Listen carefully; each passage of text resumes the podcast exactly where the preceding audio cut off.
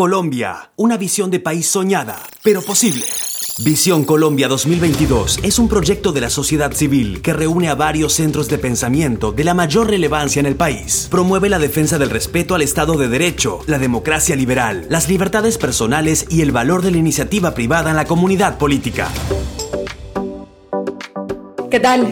Bienvenidos nuevamente a nuestro podcast de Visión Colombia Pensando en Colombia, las mejores columnas de opinión de esta semana. Y queremos compartirlas con ustedes porque creemos en que debemos construir un país con una visión soñada pero posible. Creemos en el debate de ideas.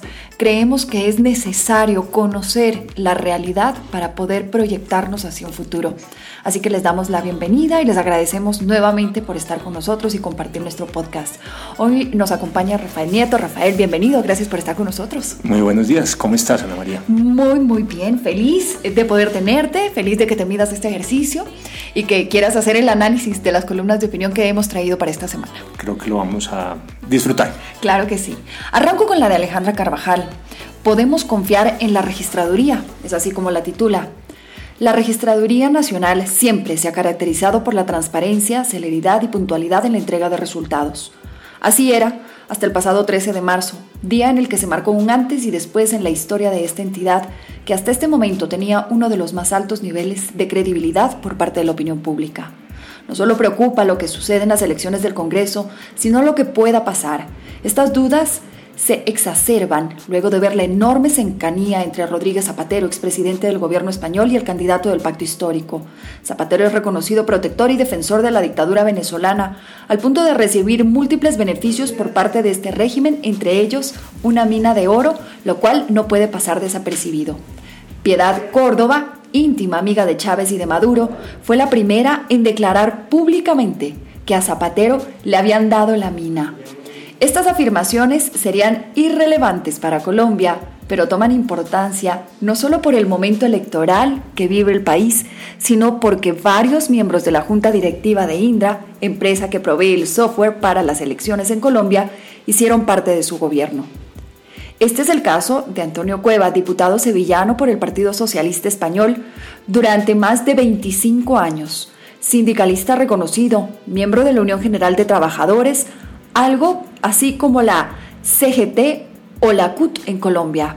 El nombramiento de Cueva en Indra se habría dado por solicitud de Zapatero a Pedro Sánchez, actual presidente del gobierno español, de acuerdo a varios medios de comunicación de ese país. El presidente de Indra, Mark Murtra, también fue miembro del gabinete de Rodríguez Zapatero, al igual que el exdiputado Cueva. Murtra sería cuota de su anterior jefe. Indra es una empresa de gran reputación a nivel mundial. Sin embargo, también ha sido tristemente famosa por validar las elecciones venezolanas en la era de Chávez en varias ocasiones. Ciudadanos venezolanos que se encuentran exiliados en territorio colombiano culpan a Indra de facilitar el fraude electoral que se presentó en su país. He tenido la oportunidad de hablar con varios de ellos y la situación es alarmante, pues deja la sensación de que aquí en Colombia podría pasar algo muy parecido. ¿Qué hace Zapatero aquí en Colombia? ¿Desde cuándo tan preocupado por nuestro país? ¿Alguien le habrá prometido aquí regalarle otra mina de oro? A mí me genera inmensas inquietudes y sentimientos de zozobra su presencia en Colombia, así como sus mensajes a los que invita a los colombianos a confiar en nuestro sistema electoral. Andrés Pastrana, refiriéndose abiertamente a la participación y activismo de Zapatero en la campaña de Gustavo Petro, había puesto un tuit en el que manifiesta el expresidente Rodríguez Zapatero, amigo de Indra, viene a promocionar el indulto y la legalización del narcotráfico y la corrupción que ha pactado Gustavo Petro, que lo haga de cara a Colombia, en rueda de prensa, junto a Petro y al registrador. El expresidente César Gaviria, hace pocos días en plaza pública frente a miles de personas, habría advertido también sobre la presencia de Zapatero en Colombia, manifestando que este era uno de los principales aliados de Nicolás Maduro. Gaviria y el exmandatario español no son enemigos de este hecho por ser sus partidarios miembros del International Socialista, se conoce de anteaño. Pastrana y Gaviria, ambos de postura ideológica tan opuestas, coinciden en condenar la nefasta injerencia de Zapatero en la política colombiana y sus posibles consecuencias. Deberíamos oírlos. El registrador nacional, Alexander Vega, aún no ha hecho entrega de los formularios de 11 a las autoridades competentes esenciales para que se sepa con prontitud qué ocurrió exactamente en las pasadas elecciones del Congreso y consultas interpartidistas. En este momento está corriendo en los pasillos del Congreso la idea de suspender las elecciones hasta que se sepa realmente lo que ha sucedido. ¿Tendremos que llegar a eso? Entre tanto, hay que recordar que la democracia está en peligro y que podemos terminar como Nicaragua o Venezuela con facilidad. Estamos a tiempo de evitarlo. La espada para defender a nuestra democracia es nuestro voto en las urnas. Votemos y hagámoslo bien, a conciencia, dándole la espalda al autoritarismo, dictadura y fraude electoral. Rafa. Las inquietudes que nos deja la registraduría pocas veces o nunca se habían presentado en Colombia. Ese mm, sin sabor y el simple hecho de haber abierto la posibilidad de que quien no se sienta con los resultados deseados pueda decir fraude. Se suman un conjunto de hechos que al final hacen que la confianza en la registraduría ya no exista. Unas denuncias de fraude que al final, si ocurrió, solo beneficiaron a un partido político, al pacto histórico, que aumenta su votación en 500 mil votos y cinco curules más en el Senado de la República. Hay denuncias sobre el comportamiento de los jurados electorales y sobre el sistema de software que escoge a esos jurados. Sabemos también que el pacto histórico dio una instrucción a sus simpatizantes para que tacharan haciendo unos asteriscos los formularios que tienen que llenar en caso de que fuesen jurados. Y eso efectivamente ocurrió. Sabemos que muchos de los jurados son miembros de FECODE y sabemos que FECODE ha anunciado abiertamente, su apoyo a Petro. Hay también denuncias de que al menos varios miles de los jurados votaron doblemente en las elecciones. Y no coinciden las cifras entre el preconteo y el escrutinio, pero solo para beneficiar a un único partido y movimiento. Y sabemos que el registrador se ha reunido en Varias ocasiones. Varias ocasiones con Indra, que es responsable de al menos uno de los softwares que se usa en el proceso electoral. Ana María además hace un ejercicio que contextualiza en términos internacionales el papel de Indra y las dudas que hay desde esa perspectiva internacional sobre Indra. Pero Indra es solamente una pieza de un rompecabezas de dudas que hacen que al final el problema de fondo sea que no se confíe en la registraduría y en el registrador en particular y que por tanto haya una desconfianza sobre el resultado electoral. Ahora te pregunto, hasta la fecha en que estamos grabando este podcast no hay los datos oficiales por parte de la registraduría de cómo queda conformado el Senado de la República, lo cual es gravísimo porque estamos a pocos días incluso de la primera vuelta electoral.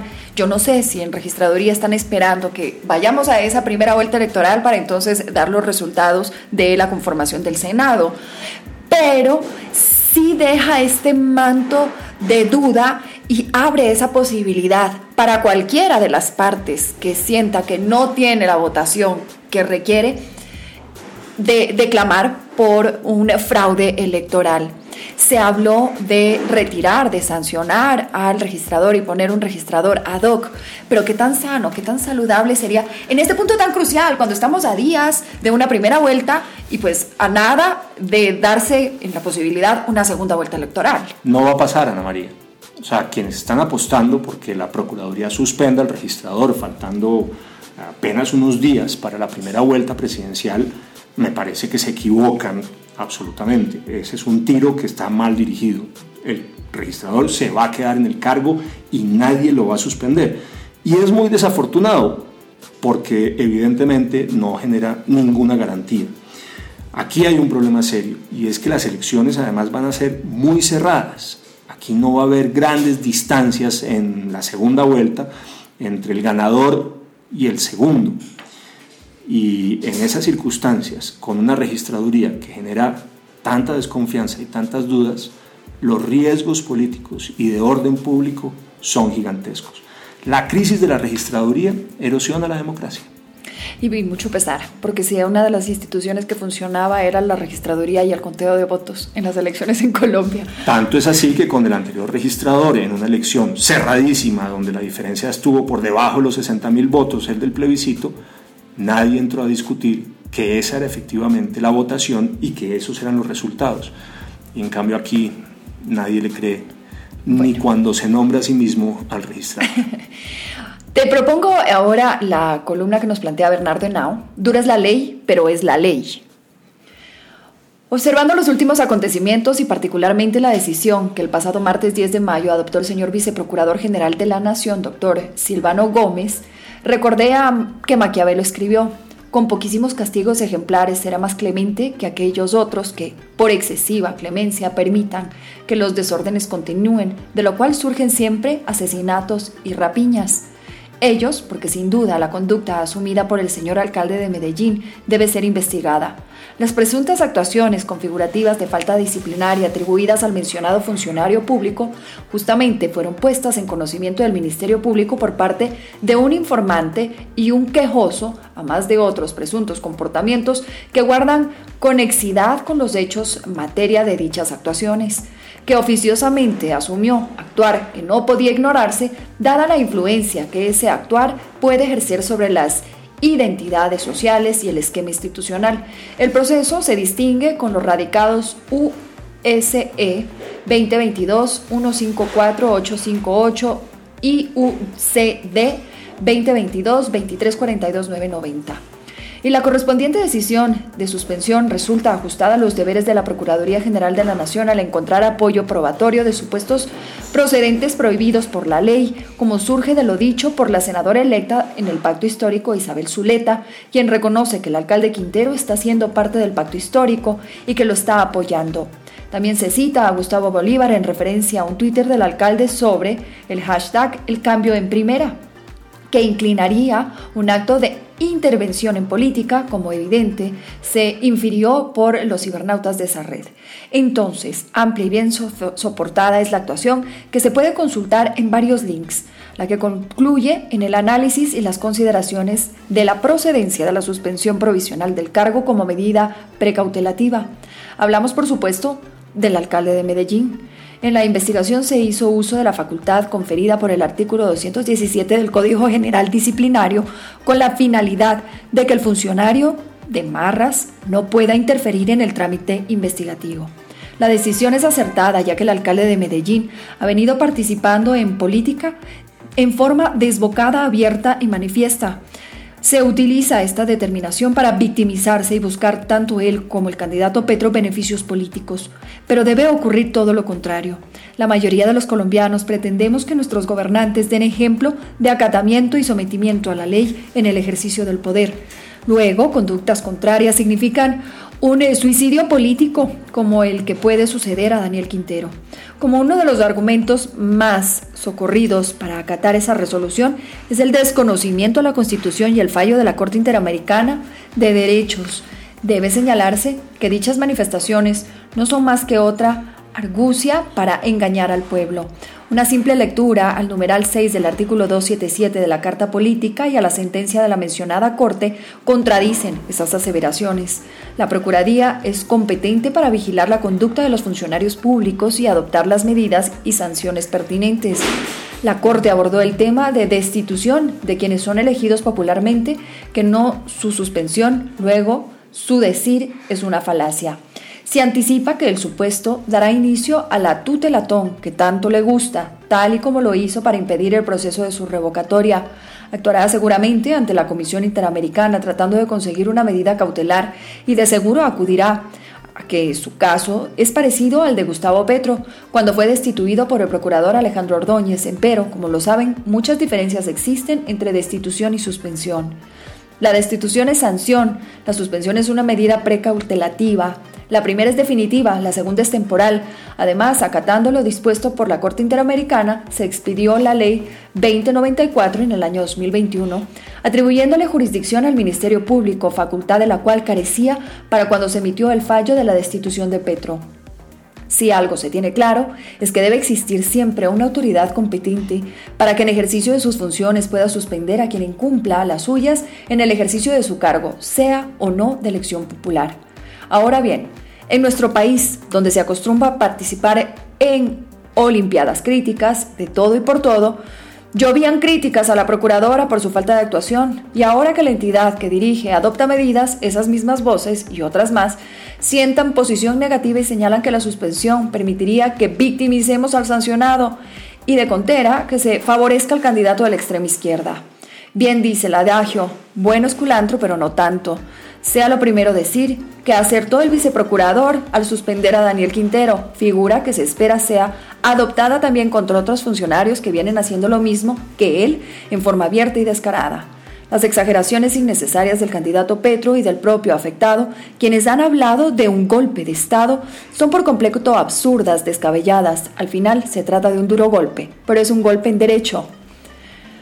Pero lo que sí es alarmante y preocupante es el equivocado llamado que hicieron al candidato Petro y el funcionario suspendido a través de Twitter a una movilización, la cual, a poste, tuvo escasa participación. El llamado a la resistencia democrática fue un completo fracaso. Por el término de la suspensión, le corresponde al señor presidente de la República nombrar su reemplazo, para lo cual es autónomo al no existir ya el movimiento independiente, que por firma suscribió la candidatura de Quintero no hay quien postule aspirantes. Por ello, el señor presidente escogió como alcalde encargado al alto comisionado para la paz Juan Camilo Restrepo. Con dolencia, con tristeza y mucho pesar, debo registrar el triste fallecimiento de la doctora doña Elena Baraya de Ospina. La decisión que toma la procuradora y concuerdo con Bernardo. Palo porque bogas, palo porque no bogas. ¿Dónde está la autoridad que no se hace sentir? ¿Por qué la autoridad se hace sentir? Esa es una actitud muy colombiana y me atrevo a decir muy latinoamericana, ¿no? Atrapen al ladrón, atrapen al ladrón y después de que lo atrapan, suéltenlo, suéltenlo, suéltenlo. Es un poco lo que, lo que ocurre aquí. Pero ¿cuáles son los hechos? la esfera de libertad de los ciudadanos y los funcionarios públicos es distinta. En un ejercicio democrático, los civiles que no somos funcionarios públicos, los ciudadanos de a pie, podemos hacer cualquier cosa menos lo que está expresamente prohibido. Pero los funcionarios públicos, en su calidad de funcionarios, tienen un ámbito de, libertad totalmente restringido. Solamente pueden hacer aquello para lo que están expresamente facultados, como funcionarios públicos. ¿Por qué esa diferencia? Para proteger al individuo se presume que el funcionario público ejerce un poder y que por tanto tiene que estar reglado y limitado a las facultades específicas para que no se exceda y termine afectando los derechos y libertades de los ciudadanos que no tienen el carácter de servidores públicos. Dentro de las limitaciones que tienen los servidores públicos en Colombia, excepto los elegidos para corporaciones públicas, es decir, los congresistas, los diputados, los concejales y los miembros de las juntas de administradoras locales, excepto ellos, todos los otros funcionarios públicos tienen una prohibición y es que no pueden participar activamente en política para favorecer o perjudicar candidatos. ¿Quién hace la evaluación de la conducta de esos funcionarios? De acuerdo con la Constitución Nacional, le corresponde a la Procuraduría. La pregunta entonces es, dentro de las facultades de la Procuraduría, tiene la posibilidad de suspender funcionarios electos o no? Pues bueno, el Código General Disciplinario nuevo es del 2019. En el 2020, la Corte Interamericana de Derechos Humanos expidió una sentencia, en el caso Petro contra Colombia, donde sostuvo que la destitución o la inhabilitación de un funcionario electo solamente la podía hacer un juez penal mediante una sentencia. Para responder a esa decisión de la Corte, en Colombia se tramitó una reforma a ese código que era muy nuevo del 2019 que se aprobó en el 2021 y que tenía por propósito exclusivo ajustar el código disciplinario a la decisión de la Corte. Esa ley, que es del 2021, está vigente. Y esa ley faculta a la Procuraduría para suspender funcionarios electos. Luego es fuera de discusión que de acuerdo con la Constitución y la ley vigente hoy, la Procuraduría puede suspender a un funcionario electo. Además, y en eso Bernardo Henao tiene razón, una cosa es destituir e inhabilitar y otra distinta es suspender. Porque la suspensión no supone sino un ejercicio temporal para proteger a los ciudadanos y el orden jurídico de la actuación irregular de un funcionario. Sin cuestionar la parte jurídica o el proceder por parte de la Procuraduría, ¿consideras tú que se victimizó a Daniel Quintero? Yo no creo, francamente no creo. Pretendió él victimizarse, claramente. Y pretendieron hacerlo también, políticos, por supuesto, Petro y todo el pacto histórico. Pero la resistencia a Daniel Quintero en Medellín es enorme, que era donde le podían sacar ventaja. Y creo que esa resistencia a Daniel Quintero, la desaprobación tan alta, hace que al final su esfuerzo por victimizarse haya sido inútil. Y me parece que las encuestas muestran que tampoco le sirvió a Petro esa estrategia porque evidentemente está estancado. Y nuestra última columna es de Andrés Espinosa, dice cocaína socialista en Venezuela. Inside Crime publicó un informe de cinco capítulos titulado La revolución de la cocaína en Venezuela, con la actualización más completa del involucramiento de los principales actores políticos y militares de la dictadura de Venezuela con el narcotráfico. A lo largo de tres años de investigaciones que comprenden trabajo de campo en puntos críticos del narcotráfico, cientos de entrevistas y monitoreo diario de incautaciones, arrestos y operaciones antinarcóticos, Inside Crime pudo mapear los flujos cocaleros a través de Venezuela y las redes criminales que mantienen el narcotráfico en constante evolución. Históricamente, la frontera binacional en la serranía de Perijá ha sido trascendental para el avance del narcotráfico. Del lado colombiano, las FARC y el ELN explotaron por años sus vínculos con las comunidades campesinas locales para fomentar el cultivo de coca. Hoy, la retaguardia de las ex-FARC y el ELN continúan el negocio cocalero. Del costado venezolano, el acceso del estado de Zulia al Caribe a través del lago de Maracaibo y numerosas pistas de aterrizaje clandestinas han convertido esta zona en un lugar de despacho clave para los envíos de drogas ilícitas a Centroamérica y el Caribe. En la región fronteriza, estas rutas están dominadas por las antiguas FARC y el ELN. Mientras, la cocaína colombiana fluye hacia Venezuela para su exportación, la mano de obra venezolana se mueve en dirección contraria para trabajar en los campos cocaleros de Colombia. El auge de la producción de coca en el Catatumbo, promovida por la suspensión de la aspersión aérea con glifosato desde junio del año 2013, y la disponibilidad de los precursores químicos en el vecino país han facilitado la proliferación de laboratorios de cocaína y el inicio de la siembra de coca en suelo venezolano. Según la investigación de Inside Crime sobre la dinámica guerrillera en el estado de Apure, las FARC establecieron las primeras operaciones cocaleras en Venezuela con la bendición del comandante Hugo Chávez. De acuerdo con la fuente reservada, Chávez les dijo a los funcionarios del gobierno local que nombraría generales de confianza para supervisar la corporación con las FARC y el ejército del gobierno deberían hacerse de la vista gorda ante las actividades de narcotráfico de la guerrilla. Pero no solo miraron para otro lado, sino que involucraron en el negocio. Bajo el régimen autocrático de Nicolás Maduro, Venezuela ha dado sus primeros pasos para avanzar de una zona de tránsito cocalera que controla el 15% de la oferta mundial del alcaloide hacia una nación que fabrica cocaína. Durante este periodo, el narcotráfico ha sido parte integral de las estrategias usadas por Maduro para aferrarse al poder. Su objetivo, canalizar el flujo de recursos ilegales para remunerar los poderes políticos, militares y criminales requeridos para mantener el control sobre el narcoestado venezolano. Yo creo que Andrés Espinosa tiene toda la razón. Hay unos hechos que son evidentes y claros del comportamiento del régimen chavista en relación con los grupos armados ilegales colombianos y con el narcotráfico, que es al menos el de mirar para otro lado creo que nadie puede dudar que hay un ejercicio en el cual se tolera la presencia de esos grupos armados ilegales y se inactúa, no se actúa en relación con el narcotráfico. Más del 90% de, los, de las trazas aéreas que muestran los radares de vuelos ilegales, yo me atrevo a decir que la inmensa mayoría ligados a la coca, al narcotráfico, salen de territorio venezolano, hoy por hoy. Y además creo que también está fuera de discusión que los grupos armados ilegales, todos los grupos armados ilegales colombianos, las FARC, el ELN, disidencias y reincidencias, los mal llamados grupos paramilitares, el Clan del Golfo, etcétera, todos están directamente vinculados con el narcotráfico. Y los grandes grupos operan desde el territorio venezolano. Yo creo que Venezuela está en un proceso de cambio y hay que observarlo con cuidado.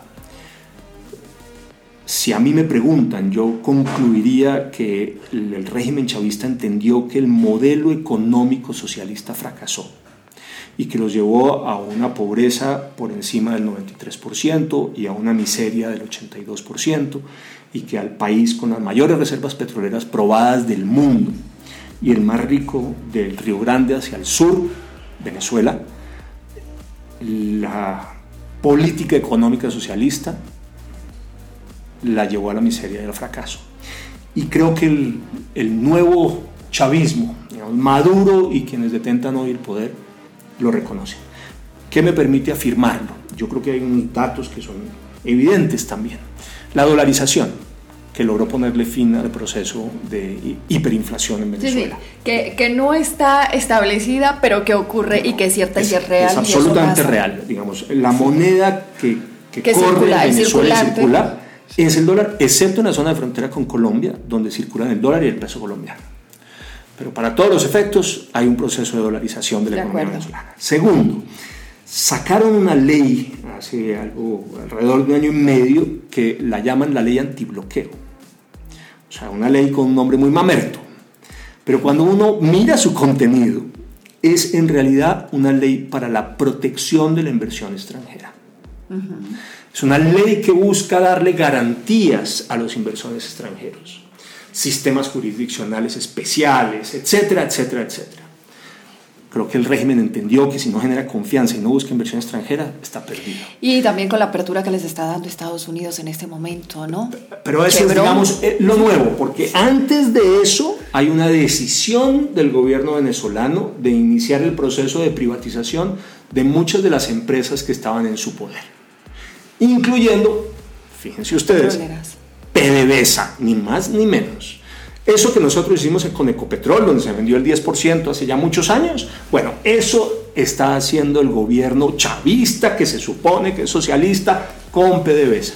¿Por qué? Porque saben que la única manera de recuperar el sector petrolero es a través de la inversión privada, fundamentalmente inversión extranjera y saben que la única manera de recuperar a fondo los ingresos del Estado venezolano es recuperando la producción petrolera. Y para eso PDVSA es fundamental. Y ahora se viene una coyuntura adicional generada por la invasión rusa a Ucrania que hace que los Estados Unidos entiendan que tienen una oportunidad para replantearse las relaciones con Maduro. necesidad. No, no, yo creo que es una oportunidad porque no lo necesitan, digamos, Venezuela no necesita el petróleo venezolano quienes sí necesitan el petróleo Unidos venezolano. necesita. Y Occidente. Occidente, no Estados Unidos. Bueno, como un ofrecimiento de Estados Unidos hacia Occidente. Correcto. Pero también es una oportunidad para jalarse a Venezuela, que ya estaba dando muestras de ir moviéndose, al menos en términos económicos, para el reconocimiento de las libertades y generar inversión extranjera, el reconocimiento del derecho a propiedad privada, etcétera, jalárselo de nuevo para acá y irlo alejando de la órbita de Rusia, China e Irán, que además han robado a los chavistas una y otra vez en Venezuela. Les iba mucho mejor con los Estados Unidos que lo que les va hoy con Rusia, China. E claramente, claramente. Rafa, te quiero agradecer mucho por haber estado con nosotros, haberte medido a este ejercicio, haber compartido con nosotros las columnas de opinión de esta semana. A ti, Ana María, espero que se repita. Pero por supuesto que se va a repetir. Y con esto nos despedimos. Gracias nuevamente por escucharnos como todas las semanas. Nos encuentran en Spotify, Apple Podcast y Google Podcast. Nos vemos.